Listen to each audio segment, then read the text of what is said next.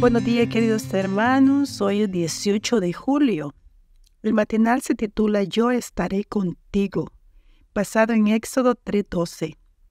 Yo estaré contigo, y esto te será por señal de que yo te he enviado. Cuarenta años después de haber matado al egipcio, Moisés trabajaba como pastor de las ovejas de su suegro Yetro. El que había sido criado como hijo de la hija del faraón ahora llevaba un rebaño tras su mando por el desierto, y allí, mientras cumplía con las labores ordinarias de la vida, recibió el llamamiento para realizar una obra extraordinaria. El clamor, pues, de los hijos de Israel ha llegado ante mí, y también ha visto la opresión con que los egipcios los oprimen. Ven, por tanto, ahora, y te enviaré a Faraón para que saque de Egipto a mi pueblo. Éxodo 3, 9 y 10. Ir donde el Faraón, sacar a Israel de Egipto, imposible. De inmediato Moisés comenzó a escribir gracias, grandes excusas. La primera que dio fue, ¿quién soy yo para presentarme ante el Faraón?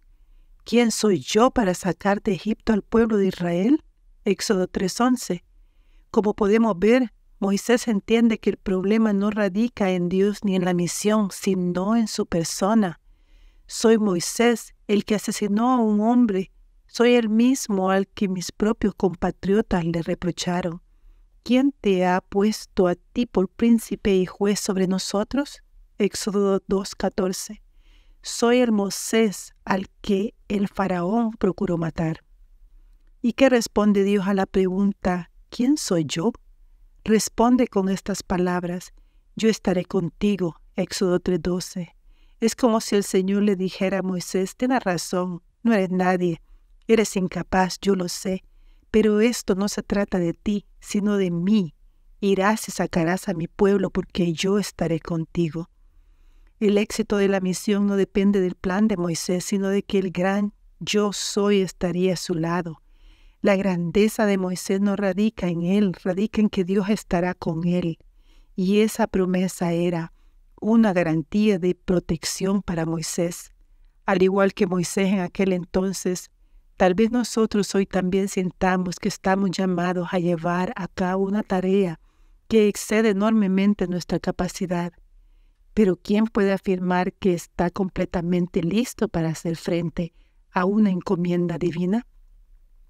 Aunque conoce nuestras enormes deficiencias, el Señor nos invita a participar en su obra. ¿Por qué? Porque quiere que experimentemos por nosotros mismos lo que experimentó Moisés, que su presencia estará con nosotros.